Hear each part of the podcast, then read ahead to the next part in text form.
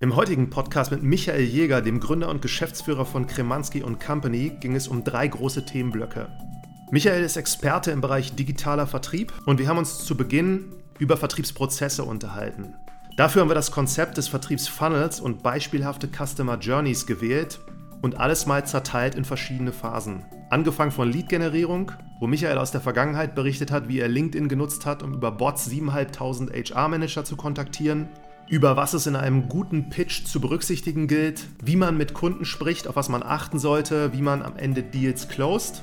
Im zweiten Themenblock haben wir uns mit Tools beschäftigt, also an welcher Software ein Gründer normalerweise nicht vorbeikommt. Dabei ging es um Salesforce, Pipedrive, aber auch um Slack, also Tools, einerseits CRM-Systeme, aber auch genauso zur Zusammenarbeit in Teams. Und als drittes haben wir uns zum Schluss über Mitarbeiter unterhalten. Also wenn ein Gründer die Verantwortung abgibt, erste Vertriebsmitarbeiter sucht, auf was man achten muss, wie ein gutes Anforderungsprofil aussieht, wie man auch ein Anforderungsprofil definiert und nicht zuletzt über die Herausforderung, gute Vertriebsmitarbeiter zu finden und dabei thematisiert, wie man Vertriebsmitarbeiter für sich gewinnt, die man heutzutage auch fast nur noch proaktiv anschreiben muss. Insgesamt ein wirklich spannender Podcast. Viel Spaß bei dieser Folge.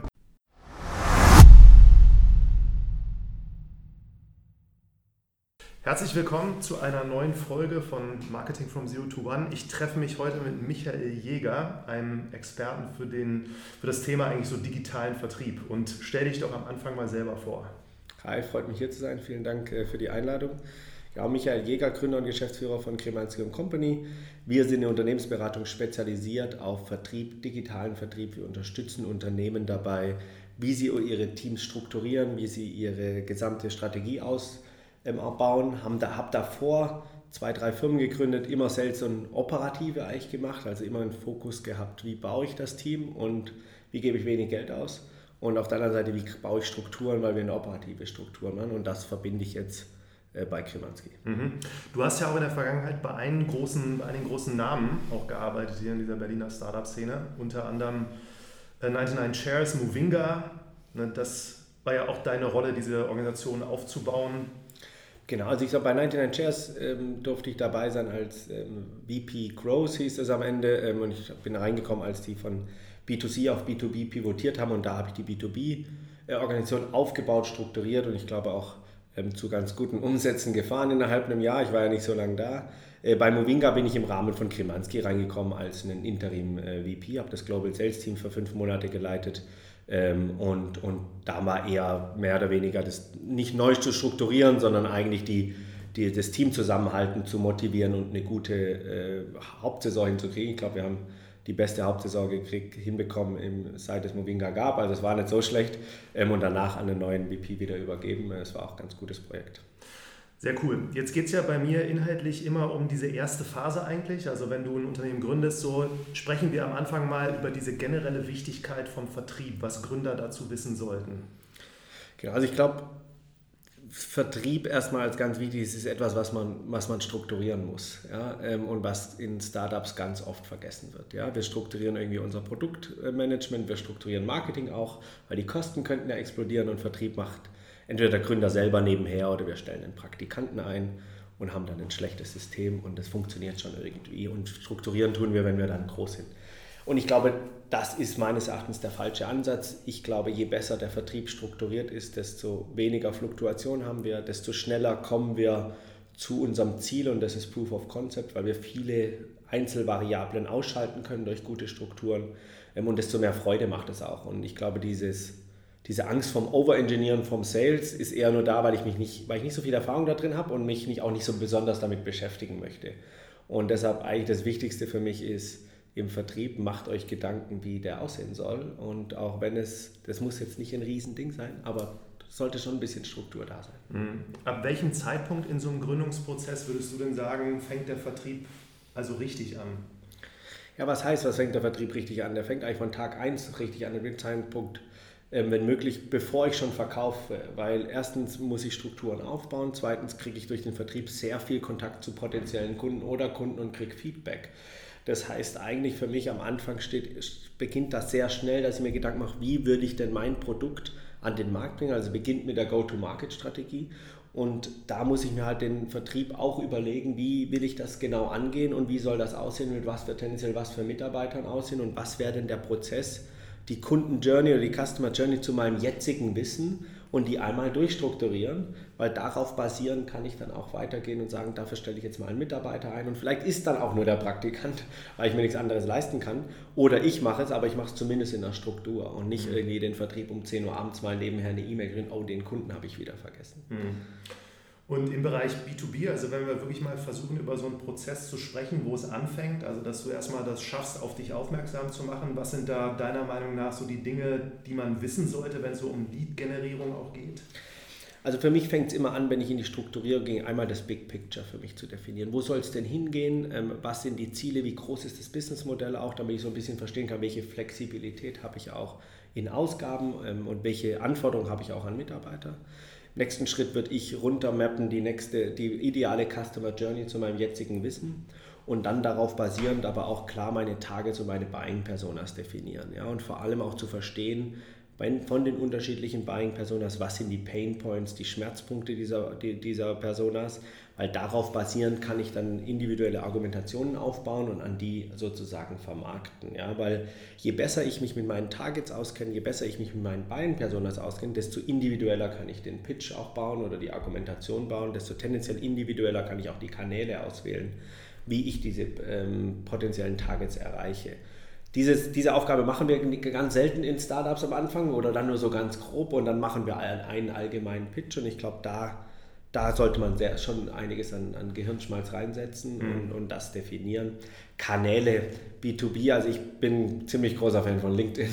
Ähm, nicht unbedingt von LinkedIn Ads, das finde ich äh, nicht, ist für mich recht teuer ganz oft, vor allem am Anfang, aber mit LinkedIn Content kann man sehr, sehr viel machen. LinkedIn E-Mail kann man sehr viel machen. Durch den Sales Navigator kann man sehr viel äh, targeten genau ähm, und das funktioniert eigentlich in den meisten Sachen für uns sehr gut und recht effizient.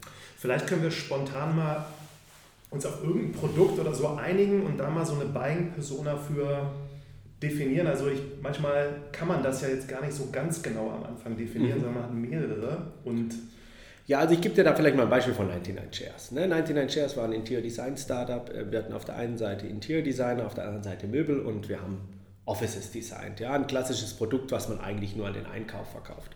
Und so haben wir auch am Anfang verkauft. Nur an den Einkauf, damit sehr limitiert in unserem Target-Marketing und außerdem auch recht hohe Barrieren, weil der Einkauf will nicht mit kleinen Firmen arbeiten und will schon gar nicht kalt bespielt werden.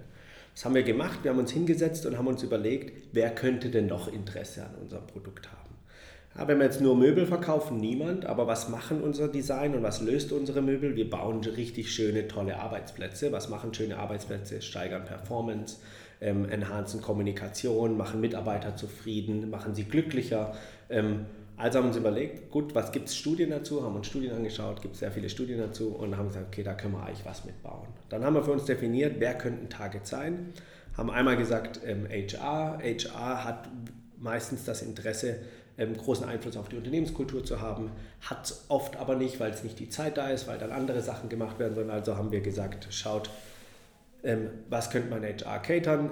HR hat die und die Herausforderungen und das ist vielleicht zu wenig Einfluss auf Unternehmenskultur und dann sind wir die angegangen mit dem Argument, wir geben dir was an die Hand, wie du die Unternehmenskultur nachhaltig steigern kannst. Wir sind zum Head of Marketing tatsächlich auch gegangen und zum Head of Finance und sind dann beide beim Head of Marketing reingegangen, du willst die Performance deines Teams erhöhen, du willst vor allem die Kommunikation erhöhen, weil Kommunikation ist key, äh, vor allem in den verschiedenen Kreativteams.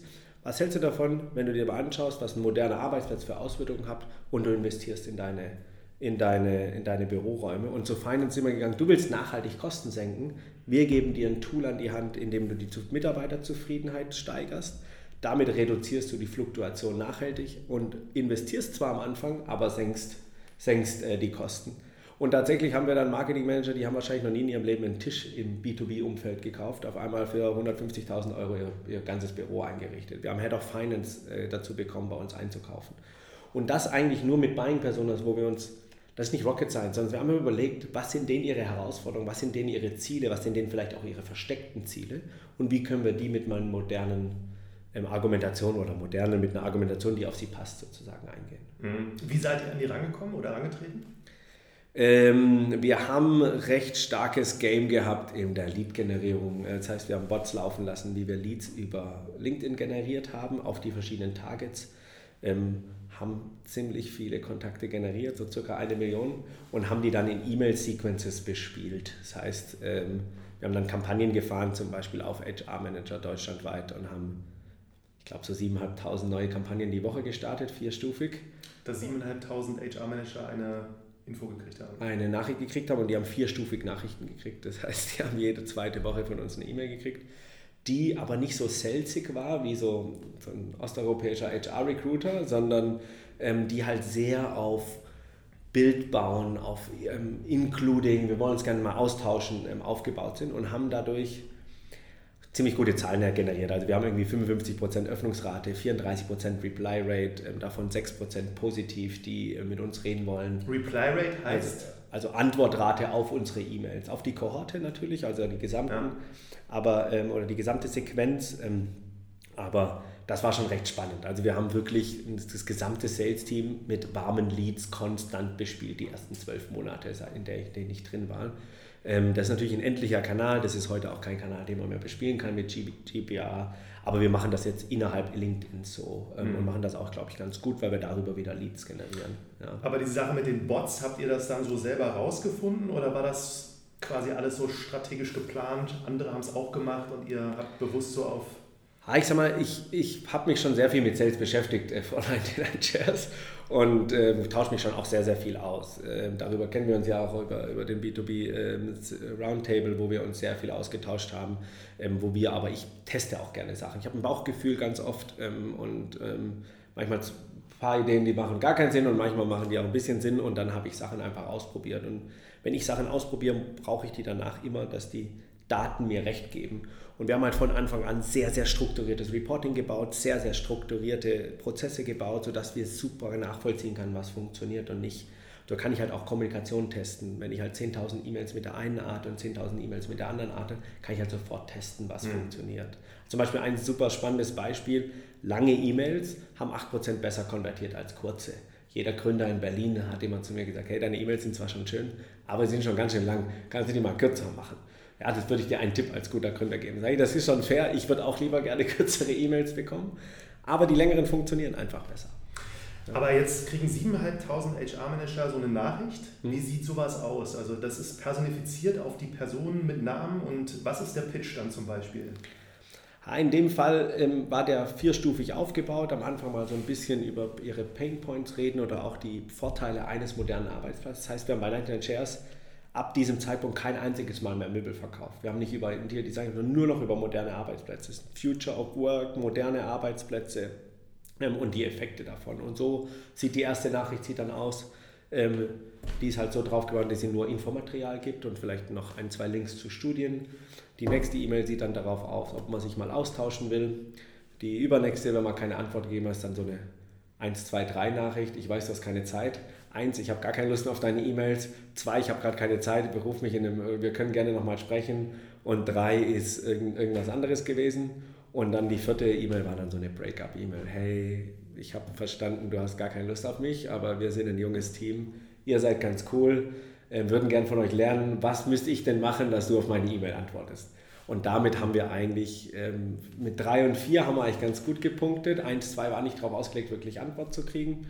Und äh, die 3 war die beste, weil da mussten die A, B oder C zurückschreiben oder 1, 2 oder 3 und haben dann immer ähm, eine zurückgeschrieben und dann haben wir Termine schedulen können. und so. nach der vierten kam aber nichts mehr, dann habt ihr dann... Da haben wir dann aufgehört für einen gewissen Zeitraum und irgendwann gab es dann eine neue Sequenz. Das mhm. darf man aber auch nicht übertreiben. Das ist jetzt nicht ein Tool, was besonders toll ist. Ne? Das mhm. ist halt nur, wenn man kein Geld hat, war das, wir haben irgendwie, nein, bei unser durchschnittlicher Warenkorb war irgendwann 40.000 Euro und wir haben für, ich habe ein Lied generiert für 17 Euro oder sowas. Mhm. Ja, also ein warm, ein Hot Lead. Ne? Also das, das, das war halt in der Relation, dass man schon ein bisschen dieses nicht so tolle für den Zeitpunkt, wo wir Wachstum unglaublich anboosten müssen, damit wir Finanzierungsrunden kriegen, war das schon ein gutes, ist es schon eine gute Variante. Heutzutage geht das nicht mehr mit GDPR, ne? Ähm, aber damals war das schon eine gute Variante. Wir hatten einfach kein Geld.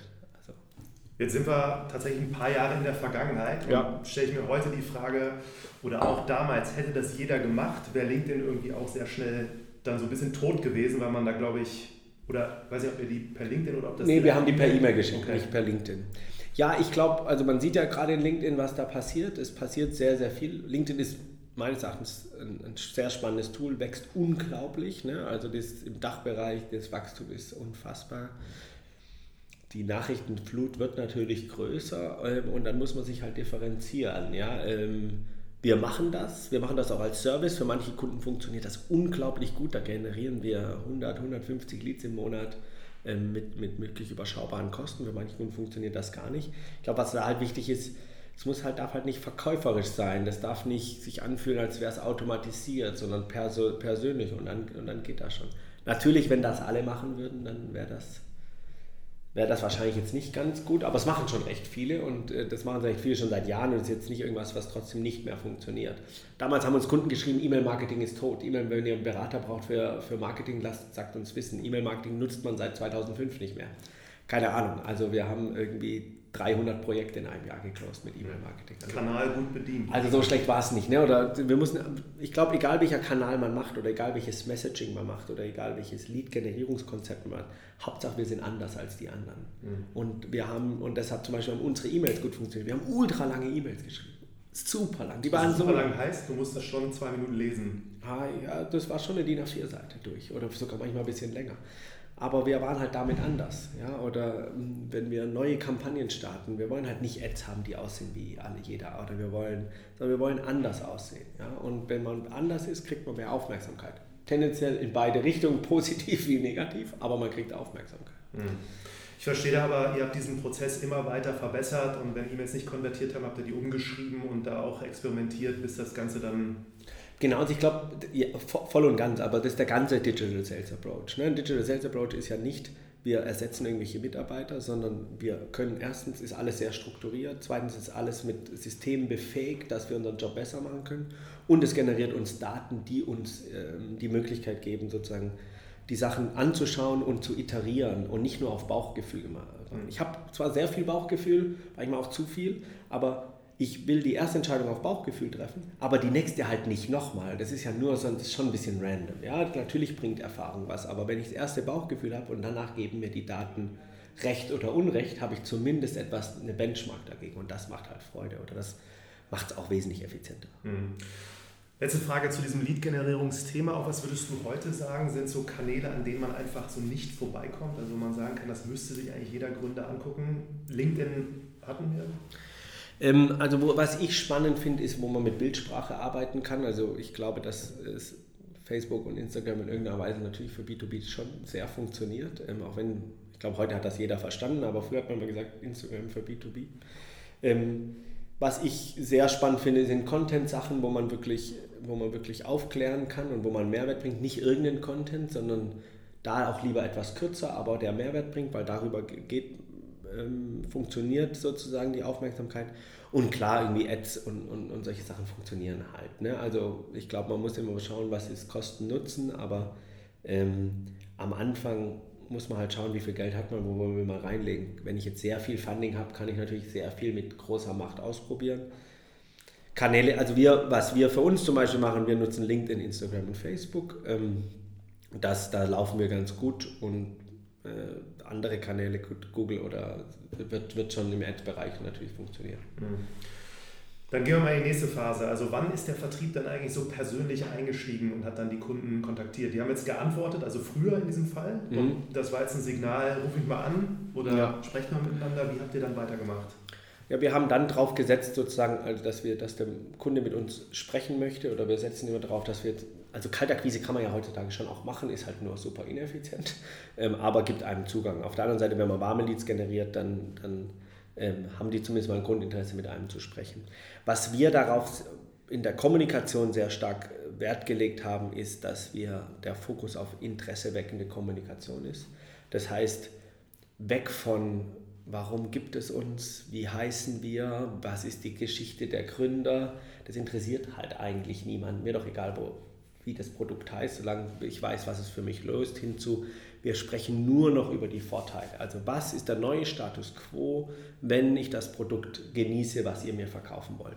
Weil damit baue ich viel mehr Interesse auf. Versuchen den Kunden sehr stark in das Gespräch mit reinzunehmen, ihm zum Erzählen zu bekommen. Aber immer, in, wir kommen ihm viel leichter zu erzählen, nicht wenn wir ihm irgendeine Frage stellen, sondern wenn wir ihm was erzählen, was einen Vorteil bringt und er so langsam Feuer fängt. Das heißt, darauf haben wir sehr, viel, sehr stark Wert gelegt. Wir haben natürlich die Daten sehr stark genutzt. Wir wussten sehr genau, wer hat welche Stärken, der Vertriebler ähm, an welchem Funnel Step, weil wir wissen, wie viel Aktivität, wie lange liegt das und haben darauf wieder optimiert. Aber der Fokus vor allem im New Business Teil liegt nur darauf, Interesse zu wecken, gar nicht Interesse zu decken. Ne? Also gar nicht die Bedarfsdeckung, wo eigentlich da in vielen Vertrieben der Hauptfokus drauf liegt, unser Haupt, mein Hauptfokus liegt immer in der Bedarfsweckung. Mhm. Wenn ich Bedarfsweckung sehr gut mache, kann ich dem, dem Kunden fast alles verkaufen, weil dann hat der richtig Bock. Ähm, und darauf haben wir uns voll drauf fokussiert und dann gingen eigentlich die Conversions auch extrem nach oben. Also mhm. wir haben da, glaube ich, schon ganz gut geclosed jetzt bei dem Produkt, aber auch bei vielen anderen, wo wir jetzt drin sind oder wo wir, wo wir beraten, wo wir sehr viel Kommunikationsberatung machen, weil die einfach in Startups immer sehr, sehr beschreibend ist. Ähm, da kriegen wir Conversions eigentlich sehr, sehr, sehr stark nach oben. Mhm.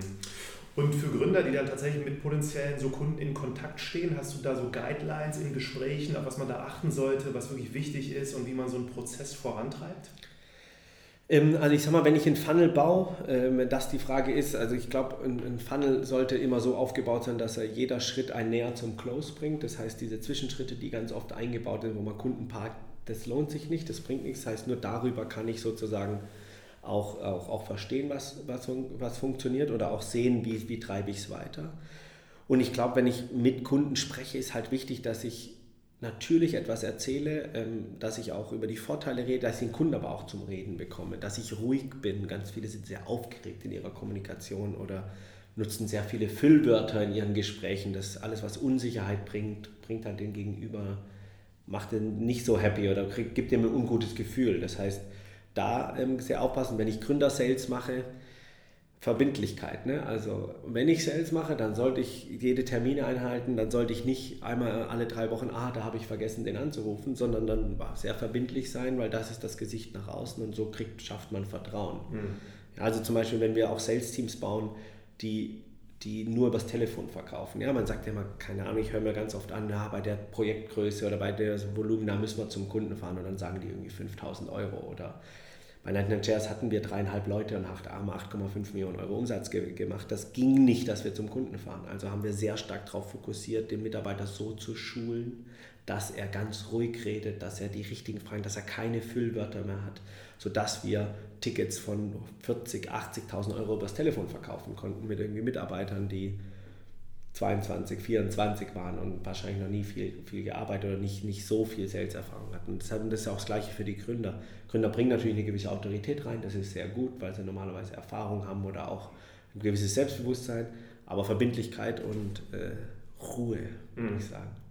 So, jetzt waren die 22 oder 24 und ihr habt dann einen Vertrag beim Kunden gehabt, so wert 150.000 Euro. Mhm. Wie kriegt man das geclosed? Also wie bringt man einem 22-jährigen Menschen bei, bleib jetzt ruhig und das ist 150.000 Euro, der vielleicht, wenn es gut läuft, mal 1.500 auf seinem Konto hatte? Ähm, ja, tatsächlich manchmal sogar mehr.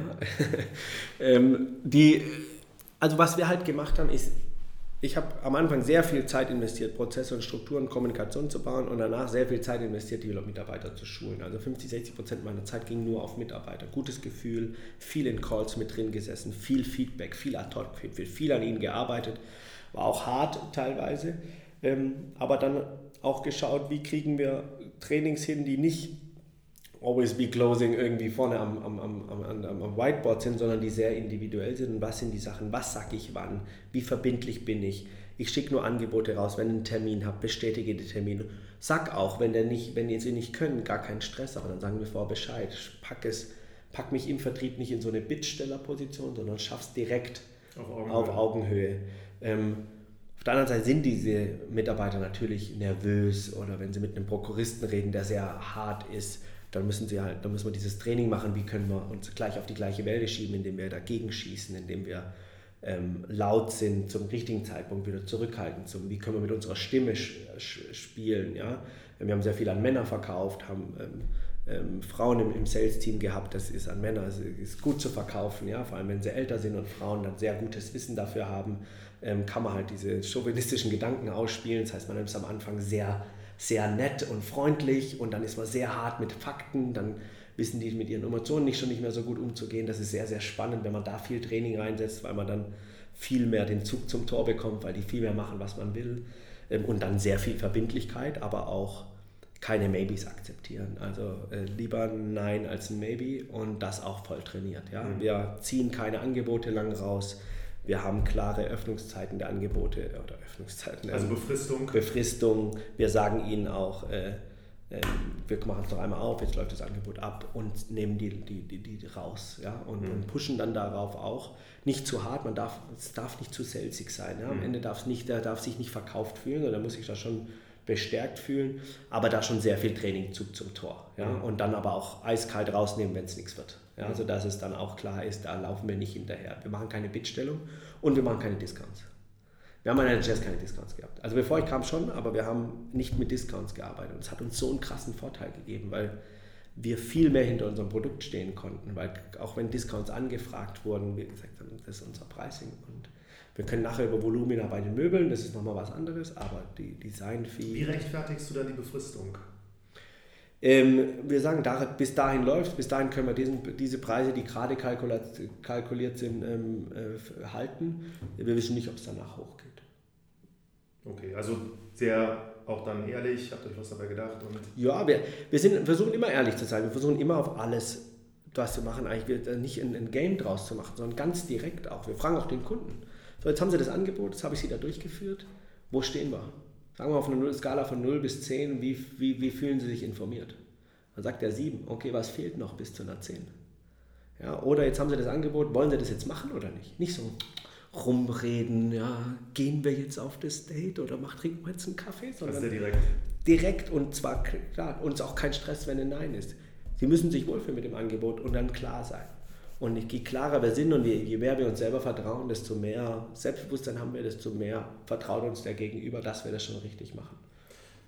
Super gut. Also haben wir meiner Meinung nach mal einen Prozessor von vorne bis hinten so durch. Mhm. Äh, können jetzt auch noch über das Onboarding sprechen, so, aber das würde ich sagen, lassen wir mal sprechen wir lieber nochmal über so Tools und vielleicht auch, du hast ja jetzt dann, ihr habt viel, glaube ich, mit CRM-Systemen gemacht, so.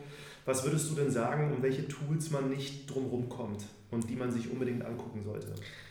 Wie du weißt, bin ich ein großer Salesforce-Fan. ich glaube einfach, das ist das beste Tool, was derzeit auf dem Markt ist ähm, und tatsächlich auch für jede Größe. Ich äh, verstehe aber auch, dass es manchmal eine zu große Hürde ist, ähm, das einzugehen. Ich würde es in meine Firmen von Anfang an reinnehmen, weil das einem von Anfang an transparent gibt und mich näher zu meinem Ziel und auch schneller zu meinem Ziel bringt und ich nicht so viel Verlust habe. Ich sage mal, ein sehr bekanntes, glaube ich, Tool, was jeder kennt und was auch viel genutzt hat, ist Pipedrive. Ähm, ich würde Pipedrive nutzen, wenn mein Business ein reines New Business Geschäft ist. Das heißt, ich qualifiziere im Sales nur bis zum New Business und danach läuft das in, in ein Subscription-Modell oder ein reines Digital-Produkt oder die können dann alles nur noch selber bestellen. Ich muss kein Account Management machen, dann ist das ein leanes, einfaches Tool, ähm, was man, was schnell Traction durchbringt und wo man sich auch nicht groß mit beschäftigen muss. Was natürlich die Gefahr auf der anderen Seite ist, deshalb nutzen es auch viele Startups. Ich kann da morgen mit starten aber will ich denn morgen mit meinem Vertrieb starten? Das ist immer so die Frage, weil wenn wir reinkommen, dann sehen wir halt schon ganz oft, wie das dann da aussieht und dann sehen wir auch, wie viel Verlust durch solche Systeme sind. Mhm. Am Ende will ich ein System, was Guidance gibt, weil in meinem System, was auch Datenpflege sozusagen eigentlich gesagt, fast schon als, als mandatory macht, dass man diese Datenpflege hat. Und da gibt es halt nicht so viele Systeme. Es gibt ähm, Close.io noch, das ist, glaube ich, ganz spannend, ähm, was, was, was auch viele Sachen integriert hat, was ganz gut ist. Ähm, es, gibt, es gibt ein großes E-Mail-Marketing-Tool, was auch ein CRM hat, äh, HubSpot, das finde ich tatsächlich äh, gar nicht gut, wird aber sehr viel genutzt, weil es ein, ein Freemium-Modell ist. Das wird danach sehr teuer und kann meines Erachtens äh, leider nicht so viel ähm, oder kann nicht genügen, was an die Anforderungen an, angeht, aber das ähm, am Ende, für mich geht es eigentlich fast immer wieder zurück zu Salesforce. Mhm. Ähm, man hat, Gründer haben sehr viel Angst, das aufzusetzen. Wir haben sehr große Hürden davor, weil er sagt, es nimmt mich so ein und es macht mich ähm, fest und danach habe ich Maintenance-Kosten. Ich sage, ja, du hast aber nur Maintenance-Kosten, weil du die Möglichkeit hast, was zu verändern. Bei vielen Systemen hast du einfach nicht die Möglichkeit, was zu ändern. Deshalb gibt es auch, auch keine Kosten, die aufkommen. Und wenn man halt sieht, was schlechte Strukturen am Ende für einen Effekt haben auf Mitarbeiterzufriedenheit und Fluktuation, wenn ich halt zwei Mitarbeiter im Jahr verliere, dann habe ich Salesforce dafür aufgesetzt. und, äh, wenn ich, und, und dann kann ich es wieder sehen. Deshalb, das ist, glaube ich, ganz spannend. Ich glaube, ähm, ähm, AirCall als ein Calling-System finde ich sehr spannend. Ähm, das, das, ist sehr einfach ausgesetzt, kann, kann recht viel und ähm, ist noch überschaubar in den Was Kosten. Das? Ähm, das ist die, die Calling-Software, die tiefen integriert ist in, in Systeme, sodass ich aus dem CM-System mit Klick telefonieren kann. Ich kann das dann tracken. Ich sehe, wie viele Calls auf diesen auf diesen einzelnen Kunden gemacht wurde. Ich sehe, wie lang die Gespräche sind. Ich kann aber auch, und das ist eigentlich für mich das Spannende, wenn ich tiefenintegriert bin und einen guten Funnel habe, kann ich halt sofort sehen, ob ich den Kunden erreicht habe. Das heißt, ich kann Feedback eigentlich an Marketing zurückspielen mit einem guten ähm, Reporting-Setup dass innerhalb von 24 oder 48 Stunden, wie gut diese Leads sind im Grundsatz, ja, allein auf Erreichbarkeit. Mhm. Und das ist zum Beispiel sehr spannend. Ähm, E-Mail-Marketing-Tools im kleineren Bereich, Close, ähm, Prospect.io ähm, nutzen wir ähm, viel, Pardot natürlich als ein größeres, mhm. ist wiederum von Salesforce, was, was sehr gute Engagement-Studios hat. Ähm, das, ist, das, das sind so, so Tools, die eigentlich sehr sehr klassisch genutzt werden. Ja, also mhm. CRM-System, Calling-Software, vielleicht noch Angebotstools, die die Angebote schöner machen. Ähm, PandaDoc ähm, haben wir bei Night Jazz genutzt, das ist ganz schön, aber nicht so einfach, weil die Strukturierung relativ limitiert ist. DocuSign wird viel genutzt, wenn es um Verträge geht. Mhm. Da ist zum Beispiel recht spannend, bei Night Jazz haben wir früher ähm, die Angebote per PowerPoint und dann per PDF verschickt und hatten ähm, Angebot Send to Close äh, 33 Tage. Und dann haben wir Panadoc eingeführt und haben es runtergefahren auf neun Tage. Da die immediate sozusagen diese Design-Fee zahlen mussten, hatten wir halt einen Monat früher Geld. Das war für uns schon, äh, schon krasse, krass, wirklich der Zeitpunkt, den das zu verringern, war schon richtig, richtig spannend. Und man hat immer gesagt, wir haben einen Mittelständler gecatert, die machen das nicht mit dem digitalen Unterschreiben und so. Ich sage, lass halt ausprobieren. Und das war auf jeden Fall ganz, das war für uns sehr, sehr gut. Mhm. Und hast du so Tools auch jetzt mittlerweile, die so mit KI basiert im Vertrieb schon funktionieren, da Erfahrungen gesammelt? Ähm, nicht so wirklich, muss man fairerweise sagen. Ja? Also wir haben, ich glaube, es gibt so, so ein, ähm, ein spannendes Tool äh, von das i2X, was sozusagen KI-basierend oder Algorithmus-basierend die Sprache optimiert, zuhört und dem wenn Vertriebler ähm, Feedback gibt, wie er oft was sagt oder hat er die richtigen Frequenzen und die richtigen Sätze gesagt. Das machen wir viel manuell, indem wir einfach zuhören und dann dem Mitarbeiter über Slack Instant Feedback geben. Das macht das Tool, das finde ich eigentlich ganz spannend, aber recht komplex einzubauen, muss recht lange lernen. Das ist jetzt nichts für, für junge Startups. Aber ansonsten eigentlich recht wenig. Ja. Was wir sehr viel machen, ist mit Automatismen arbeiten, die den Mitarbeiter befähigen. Das heißt, den schneller machen, ihm bessere Informationen geben, ihm Reminder schneller setzen, ähm, sodass oder Pflege abnehmen, zum Beispiel Statuspflege, weil verschiedene Sachen schon getriggert wurden. Damit arbeiten wir viel, aber das sind eher Sachen in, innerhalb des CRMs. Mhm. Jetzt hast du Slack gesagt, so untereinander. Habt ihr da noch andere Tools im Einsatz, wie ihr arbeitet? Ähm, also Slack und Asana ist das Setup, was, was wir bei Kremanski haben. Ähm, das nutzen wir auch für unsere Kundenbearbeitung. Das heißt, wir haben mit jedem Kunden immer einen Channel, ähm, den wir sofort aufmachen. Das ist super mit, mit Slack. Wir haben mit Asana tatsächlich auch in, Internal und External Boards, was, ähm, was wir ganz schön gebaut haben. So können wir unsere interne Projektstruktur bauen und können dann immer synken ähm, zu dem Kunden. Das hat ein Mitarbeiter von mir gebaut, was uns wirklich sehr, sehr hilft. Mhm. Ähm, ähm, wir nutzen noch Clockify zum Zeittracken. Wir sind ja immer pro Stunde oder pro Tag bezahlt. Das läuft auch direkt in unser Salesforce rein. Ähm, das Setup ist, glaube ich, so, so ganz cool, aber das sind so die Sachen. Clockify, dass ihr euch selbst monitort, damit ihr. Wir tracken unsere eigene Zeit. Ja. ja. Wir sind immer, arbeiten ja taskbasierend ähm, oder ähm, tagebasierend und dann haben wir Task und, und, müssen die Zeit aufschreiben. Ja? Also wie lange haben wir jetzt bei dem Kunden gearbeitet? Ja. Ähm, und diese Zeit und diese Zeit muss für uns muss für uns getrackt werden. Früher haben wir das einfach in, in den Excel geschrieben, in so ein Zeiterfassungs-Excel, da hat jedes Projekt einen Tab gekriegt und dann hat das jeder aufgeschrieben und jetzt drücken wir einfach auf den Knopf und dann trackt es das und dann packt es das direkt am, im Zahlungslauf oder am, Projektlauf immer wieder in, in unsere Salesforce-Projekte rein. Also wir haben so Struktur nach, nach, den, nach den Deals, die wir klauen, so Projektmanagement und da passt einfach die, die Zeiten zusammen. Mhm. Solche Setups sind wir ganz gut zu bauen. Also das bauen wir ganz oft für Kunden, dass die wie können wir denen was zusammenbauen aus verschiedenen Tools, dass es ihre Arbeit einfacher macht. Mhm. Oder wie können wir die Arbeit vereinfachen, indem wir Strukturen und Prozesse innerhalb von Salesforce in eigenen Objekten bauen oder in anderen Systemen, sodass das einfacher geht. Mhm. Ja, und das, es geht ja immer darum, wie können wir auf der einen Seite mehr Transparenz schaffen, auf der anderen Seite manuelle Arbeit reduzieren. Mhm. Ja, und das ist eigentlich der, der Fokus. Jetzt haben wir so mal einen Funnel-Prozess durch, haben so ein paar Tools. Du hast jetzt auch schon so erste Kommentare zu, zu den Mitarbeitern oder den Vertriebsmitarbeitern mhm. gemacht. Da würde ich auch gerne mal mit dir drüber sprechen. Man kriegt das ja mit, wie schwierig es ist, überhaupt gute Vertriebsmitarbeiter zu bekommen. Und wenn du jetzt Gründer bist und du sagst irgendwann, du willst dir den ersten oder die ersten zwei vielleicht so holen, was, sind da, was ist da dein Blick drauf, auf was man da so unbedingt achten sollte, ne, wo man auch vorher so ein bisschen definieren kann, wen brauche ich denn eigentlich? Ne, was ja. ist das für ein... Ähm, vielleicht da ein am Anfang, vielleicht mal, Fluktuationen sind recht hoch in Vertriebsteams. Wir haben ja den Digital Sales Monitor gemacht und da sehen wir ähm, zweistelliger Bereich. Ähm, und ein, ein, der größte Fluktuationsgrund ist ungleiche Erwartungen. Ja, das mal so vorab gesetzt. Ähm, das heißt, was würde ich machen? Ähm, ich würde mir sehr genau überlegen, was brauche ich denn. Ja? Und das ist, hat halt damit zu tun, auch wo will ich hin, was sind das die Ziele. Ne? Weil ich sehe ganz oft, dass wir, wird gesagt, erstens, äh, wir brauchen einen Account Manager, lass einen Account Manager heiren.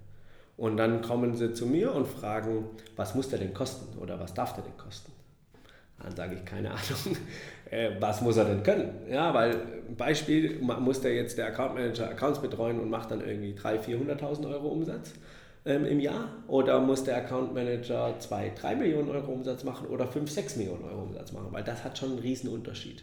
Ja, zum Beispiel bei 5, 6 Millionen oder sagen wir mal 4 Millionen im Jahr Umsatz wird der 3,5 Millionen aus dem Netzwerk mitbringen müssen.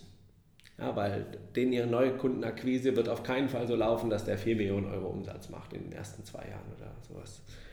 Also heißt halt das Anforderungsprofil ein ganz anderes. Der muss also Berufserfahrung haben, der muss ein Netzwerk haben, der muss die Möglichkeit haben, also er muss Ziele ihm setzen, 4 Millionen Euro Umsatz, davon müssen 3,5 Millionen aus dem Netzwerk kommen, das können wir direkt definieren. Damit hat er ein ganz anderes Anforderungsprofil, damit hat er auch eine andere Gehaltsklasse. Ja, weil wenn der 4 Millionen Umsatz macht, dann kann der ruhig 150.000 Euro kosten. Macht ja nichts. Ne? Wenn der halt 400 äh, Umsatz macht, dann darf der halt auch nicht mehr als 40 kosten. Mhm. Ja, ähm, und das Wichtigste für mich ist, definiert ein klares Anforderungsprofil. Ich strukturiere das meistens in einer klaren Job Description, Hard Skills, Soft Skills, Umsatzerwartungen, also wirklich klare Ziele. Ähm, dann Ziele für die ähm, Probezeit, Ziele fürs erste Jahr, Ziele fürs zweite Jahr. Probezeitziele finde ich extrem wichtig. Ganz oft sind, sind wir ein Unternehmen, dann sind die nach sechs Monaten und dann sitzen alle zusammen. Was machen wir denn mit ihr oder ihm jetzt? Besteht er das oder nicht? Dann sage ich, das darf nicht random sein, das muss die Person oder das Talent muss vorher wissen, was er denn erreichen muss, weil damit ist transparent. Wenn ich klar definiert habe, was er erreichen muss, habe ich gleiche Erwartungen, dann sind alle auf der gleichen Seite, dann geht keiner wegen ungleichen Erwartungen. Ja, und das sehr, sehr gut strukturieren und dann der zweite Punkt, essentiell Mitarbeiter gut onzuboarden. Ja, und äh, was wir oft sehen, ist, dass Senior-Mitarbeiter brauchen nicht ongeboardet werden, ist und etwas, was in unserem Kopf ist keine Ahnung, wenn mich jemand 150.000 Euro im Jahr kostet, dann will ich den noch ein bisschen besser onboarden, weil der soll so schnell wie möglich funktionieren. Und Onboarding-Strukturen, ein Onboarding heißt halt nicht ein Tag HR. Ein Onboarding ist für mich mindestens zwei Wochen durchstrukturiert, eher vier Wochen und dann über die ersten drei Monate eine klare Betreuung mit immer wieder Trainings, Schulungen und, und Abholen. Und je besser man das macht, desto weniger die werden die Leute gehen, desto zufriedener sind die gehen, desto bessere Performance bringen sie. Mhm. Und wenn, meines Erachtens, wenn Leute in der Probezeit gehen, ist 70, 80 Prozent des Unternehmens. Also ist Schuld des Unternehmens, nicht des Mitarbeiters. Mhm. Jetzt sprachst du gerade so von 4 Millionen Umsatz. Wenn ich jetzt an die meisten Gründer denke, die vielleicht den ersten holen, dann mhm. sind es selten welche, wo ich sagen würde, die mhm. jetzt 4 Millionen Umsatz machen. Aber auch da was ich so ein bisschen bei dir raushöre, also du musst das natürlich alles kennen, du musst dich damit beschäftigt haben, um jetzt wirklich ein konkretes Anforderungsprofil machen, musst du selber Ahnung haben, eigentlich, wen du da suchst, um auch ein Gehalt zu zahlen, musst du auch irgendwie ausrechnen können, ne, was darf der überhaupt kosten oder was soll der erreichen. Mhm. Hast du da noch so eine Perspektive drauf, was man Gründern eigentlich mitgeben kann am Anfang, so Pi mal Daumen, welche Sachen sie sich angucken müssen und wie sie das möglichst dann auch schaffen, sowas zu definieren? Ähm, also vielleicht nochmal einen Schritt zurück, was suche ich aus, hängt immer so ein bisschen davon ab, auch wie viel Zeit habe ich für die Person. Ne? Also wenn ich ganz wenig Zeit habe, sollte sie, wenn möglich, ein bisschen seniorer sein, weil dann, dann kann sie auch mehr alleine mhm. laufen. Mhm. Habe ich weniger, habe ich mehr Zeit, dann kann sie auch ruhig ein, ein bisschen junioriger sein oder dann kann ich Zeit investieren, damit sie gut funktioniert, weil Mitarbeiter brauchen Guidance und Sales-Mitarbeiter brauchen noch mehr Guidance, weil es mhm. ein Up and Down der Emotionen ist. Was ich mir mal angucken würde, ist, so, was, was, kann, was kann man, kann ein Vertriebler denn erreichen in meinem jetzigen Status? Also wie viel Umsatz kann der denn erreichen? Wie viel Learning Curve ist noch dabei? Und was wäre denn fair? Für mich ist immer so ein zehnfacher Multiple, ich setze ich immer so an, keine Ahnung, wenn der 40.000 Euro äh, kostet, dann sollte er mir schon so 400.000 Euro Umsatz bringen, wenn möglich. Hängt ein bisschen vom Margenbusiness mhm. ab. Ne? Wenn ich jetzt 90% Marge habe, dann wird das... Kannst du weniger Umsatz. Genau. Ähm, aber so setze ich eigentlich immer dran. Und dann, was muss die Person auch mitbringen und was habe ich, wenn es jetzt mein erster Mitarbeiter ist und ich bin ganz gut in Strukturen, dann soll der, wenn möglich, gut verkaufen können. Ja, wenn, äh, gut, verkaufen sollen sie immer, wenn möglich, gut können, aber was kann ich kompensieren und was, was soll die Person auch noch ein bisschen an mir kompensieren? Ja? Weil ganz alleine wird sie nicht laufen können und ganz Junior wird sie auch nicht alleine laufen können. Das heißt, das ist schon so ein bisschen eine Sache. Also ich würde, wie gesagt, ich rede immer sehr viel, ich weiß, ähm, Erster Schritt, wie viel, was kann er überhaupt erreichen mit meinem Geschäftsmodell, Umsatzgröße? Welche Kunden cater ich? Also an wen spreche ich? Wenn ich halt an CIO spreche, dann kann der halt der Mitarbeiter nicht zwölf sein, weil das wird schwierig, dass der was verkauft. Ähm, und daran das Gehalt eigentlich setzen. Ja. ja, guter Punkt. So, jetzt hast du das definiert und jetzt wartest du eigentlich drauf, dass sich jemand bei dir meldet, der sagt so, hey, ich könnte das machen. Das passiert aber de facto nicht. Wie kriegst du denn als auch kleines Startup oder als Gründer da so eine Person, wenn du genau definierst, eigentlich den ich suche? Kommen wir zu meinem Lieblingstool zurück, LinkedIn. Wir machen super viel über LinkedIn. Also ähm, ich setze mir da eigentlich eine Excel-Struktur auf, ähm, mache entweder ein Research selber für, für LinkedIn-Profile, gucke mir die an wenn ich, mit, wenn ich spannend finde und schreibe, lade mir dann da mal 20 Profile runter und schreibe die an als Gründer. Auch wieder okay, zwei Seiten E-Mail. Naja, ganz kurz eigentlich, weil bei dem Request darfst du ja nur 259 Zeichen. Ja, ein kurzer Request, dass der Bock hat, das anzunehmen, mit mir zu sprechen und da steht auch schon meistens drin, ähm, sprich mit mir. Ja? Ähm, und, und, und dann habe ich, hab ich das, äh, hoffentlich das Ziel, dass irgendwie aus den zehn, keine Ahnung, zwei, drei Antworten kommen und dann telefoniere ich mit denen, mit denen mal und dann kann ich meine Vision beibringen. Und wenn ich dann ein, ein Gründer bin, der sehr viel, sehr viel Lust auf sein Thema hat, dann kriegt er die meisten schon auch überzeugt. Also dafür haben wir, haben wir schon relativ viel, habe ich über LinkedIn Direct Search geheiert. Ja. Mhm. Was wir auch immer machen ist, oder was ich gerne mache, ist Kooperation mit Unis. Das ist auch super. Äh, gehst du mit denen ran, entweder bei deiner eigenen Uni oder versuchst ein paar reinzukommen, dann halte ich da einen Vortrag über irgendetwas und dann kriegst du danach zehn Bewerber. Und vor allem viele haben dann schon auch Bock, da so ganz am Anfang reinzugehen. Dann suchst du dir die Besten raus. Und ich gehe da lieber an, so in Anführungsstrichen, nicht ganz die, äh, die Top-Unis, ja, weil so eine WHU oder andere Unis sind halt, die sind, die werden bespielt von allen Großen. Ähm, ich gehe lieber ein bisschen kleinere Unis, ähm, wo, die, wo die Leute genauso gut sind ähm, und auch unglaublich viel Spaß, Freude und Energie mitbringen, halt dort einen Vortrag und kriege dann Bewerber, die ähm, richtig motiviert sind. Ja, weil bei den Top-Unis würden sie sich wahrscheinlich bei mir jetzt in der, so einer kleinen Bude nicht, nicht bewerben. Und das funktioniert eigentlich auch ganz gut. Mhm. Ja. Dann hast du aber Zeit, weil du die onboarden musst und ausbilden musst. Ja, ich sag mal, darum kommen wir nicht drum herum. Ne? Also das, das wird nicht ohne funktionieren. Also wenn du wachsen willst, dann musst du auch dich um die Mitarbeiter kümmern. Ich glaube, jeder Mensch, also jeder Mitarbeiter braucht Guidance ähm, egal welches Level er ist. Ich, ähm, wahrscheinlich brauchen die Gründer auch Guidance, nur die haben sie halt nicht. Aber dann muss man zumindest hoffen, dass, alle, dass man den allen anderen das geben kann. Mhm. Und nur so wird es auch gut funktionieren, meines Erachtens. Und Guidance heißt nicht Micromanagement, also, sondern halt mit dem Begleiten, befähigen, ihren Job zu tun, aber auch da seine Fragen zu antworten oder auch Emotionen abzuhalten. Weil mhm. jüngere Mitarbeiter haben halt noch sehr, sehr viele oder eine sehr große Volatilität in ihren Emotionen, was ja äh, Fluch und Segen ist. Damit können die sich pushen bis zum Nichts mehr und manchmal geht halt auch einfach die Welt wieder mhm. runter. Vorletzte Frage, der Digital Sales Monitor, den ihr gemacht habt. Und da sind ja auch zur Hälfte Startups befragt worden, ich glaube 400 sogar. Genau. Kannst du da nochmal so die zwei, drei wichtigsten Essenzen zusammenfassen, was da rausgekommen ist? Ähm, ja, also ich glaube, ein wirklich spannendes Thema sind die hohen Fluktuationskosten mhm. äh, mit über 8.500 Euro. Wenn mich nicht alles täuscht, das ist auch schon mal das letzte Mal reinguckt, aber die ähm, pro, pro Position eigentlich und auch die extrem hohen Fluktuationsraten im zweistelligen Bereich. Ich glaube, das ist, das ist ein Thema, was man sich sehr, sehr stark angucken sollte, warum das so ist. Ich glaube einfach ganz oft wegen schlechten Strukturen, schlechten Führung ähm, und Kultur. schlechter Kultur. Ja, das hat in Startups ist Kultur ja meistens okay. Ja, aber das ist, der Sales ist halt oft unstrukturiert und da macht Arbeiten keinen Spaß, wenn ich danach tausend Sachen nachpflegen muss. Mhm. Und was halt spannend ist in dem Fall ist, die, die Fluktuationskosten gehen halt in Overhead und nicht in die Akquisekosten kalkuliert es in die Akquisekosten, dann wird das Thema sofort angegangen, weil dann macht das Businessmodell ganz oft keinen Sinn mehr. Das ist ein Thema, was, was auf jeden Fall ein Riesenthema ist. Wir sehen sehr stark, ähm, dass Mittelständler oft mehr Tools nutzen als, als Startups. Ähm, dass zum Beispiel ein super finde ich, sehr bedeutendes Finding ist, dass gute Prozesse, Strukturen und Automatismen bis zu 28% positiven Einfluss auf den Umsatz haben, finde ich sehr hoch. Ähm, aber ähm, hat die Audience gesagt, ne? also die Audience sind 800 Firmen, 400 Mittelständler, 400 Startups, die insgesamt 70.000 Vertriebsmitarbeiter führen. Also mhm. schon eine valide Peer Group, würde ich sagen. Und was halt spannend ist, jetzt, sie sagen erst auf der einen Seite sozusagen diesen Einfluss und auf der anderen Seite raten sie dann ihre eigenen Prozesse 5 von 10. Ähm, was schon dann nicht mehr so gut ist. Ähm, vor allem, sehr ehrliche normalerweise. Ja, ja. Und dann vor allem sieht man ja auch den Einfluss plus diesen. Und dann eigentlich das Spannendste dann dahinter ist, ähm, 10% reviewen ihre Prozesse gar nicht, 30% reviewen, wenn es Probleme gibt. Das heißt, die 10% reviewen nicht mal, wenn es Probleme gibt, was schon ähm, spannend ist. Dann haben wir einen Teil, der hat nicht so gerne, also ich glaube 20% ist sich unsicher und dann irgendwie 40 Prozent nochmal die, die es reviewen. Ja? Ähm, da sind wir bei 110, also 10 Prozent, die sich unsicher sind. Was bedeutet das? Für uns, wir lesen halt daraus, sie sehen das unglaubliche Potenzial, sie wissen aber nicht, was sie tun sollen. Ja? Sagen wir jetzt ein Mittelständler, der 30 Millionen Euro Umsatz macht, wenn wir da 30 Prozent den Umsatz erhöhen würden, da kann der sich 10 Spezialisten leisten. Ja? Der weiß aber nicht, wie sie führen soll.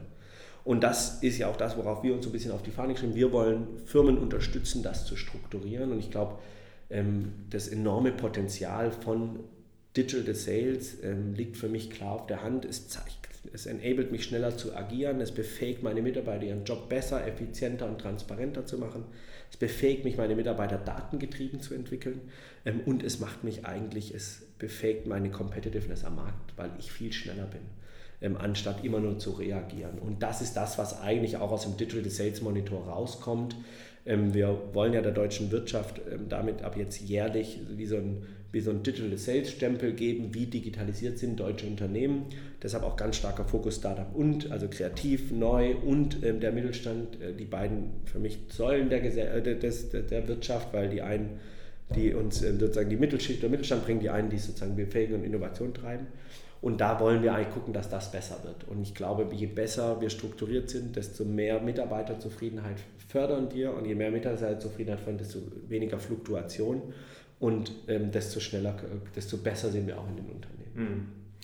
Gut, jetzt hören das tatsächlich auch viele Studenten. Ne, und also ich hoffe, dass es sehr viele Studenten hören werden. Und da würde mich auch noch mal interessieren, ich habe selten jemanden getroffen, der einfach so passioniert und leidenschaftlich dieses Thema Vertrieb auch lebt. Du hast das ja irgendwann wahrscheinlich auch für dich rausgefunden, dass das so dein Bereich ist, in dem du dich wohlfühlst und da auch weiterentwickelst. Hast du da noch mal so ein paar Tipps, wie man das für sich rausfinden kann, ob das was für einen ist?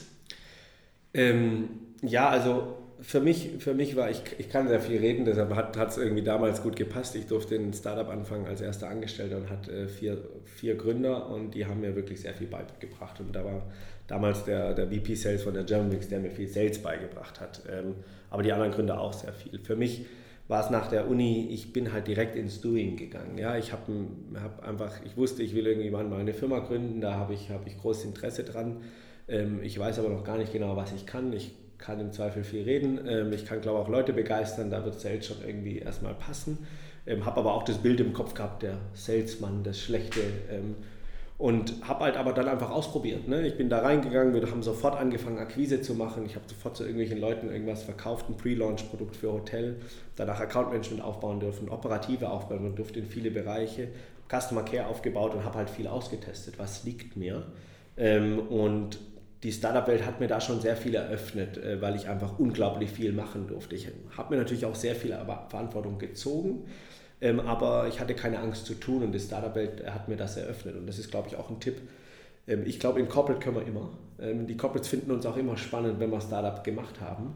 Nur im Corporate dürfen wir wahrscheinlich am Anfang nicht so viel machen. Und deshalb würde ich fand meinen Weg jetzt, ähm, würde ich jedem empfehlen, zu sagen, guck mal, auch vielleicht ist es da der Welt nicht langfristig was, aber da mal ein halbes Jahr reinzugehen oder mal ein Jahr reinzugehen und einfach mal in ein junges Unternehmen ähm, das mitzuerleben, viel machen zu dürfen, vielleicht auch viel Unstrukturiertheit haben, viel Frust tendenziell auch haben, aber ich glaube, Sachen zu testen, was man kann und nicht kann oder was einem auch Spaß macht, da bieten so junge Firmen einem schon richtig viel, weil es einfach so viel zu tun gibt und so schlecht alles strukturiert ist und du kannst dir alles ziehen, kannst doch alles machen und du kannst tendenziell auch Fehler machen, das ist nicht ganz so schlimm, ähm, so, solange du sie, glaube ich, nicht sehr oft machst. Ähm, dann, und das ist halt das, am Ende für mich war so Learning by Doing. Tipptopp. Letzter Tipp, hast du zwei Quellen, so, um die man nicht rumkommt, wenn man sich über B2B-Vertrieb informieren will? Also liest du was oder schaust du dir ich lese tatsächlich sehr, sehr wenig im, im Bereich Sales, ähm, muss ich fairerweise zugeben.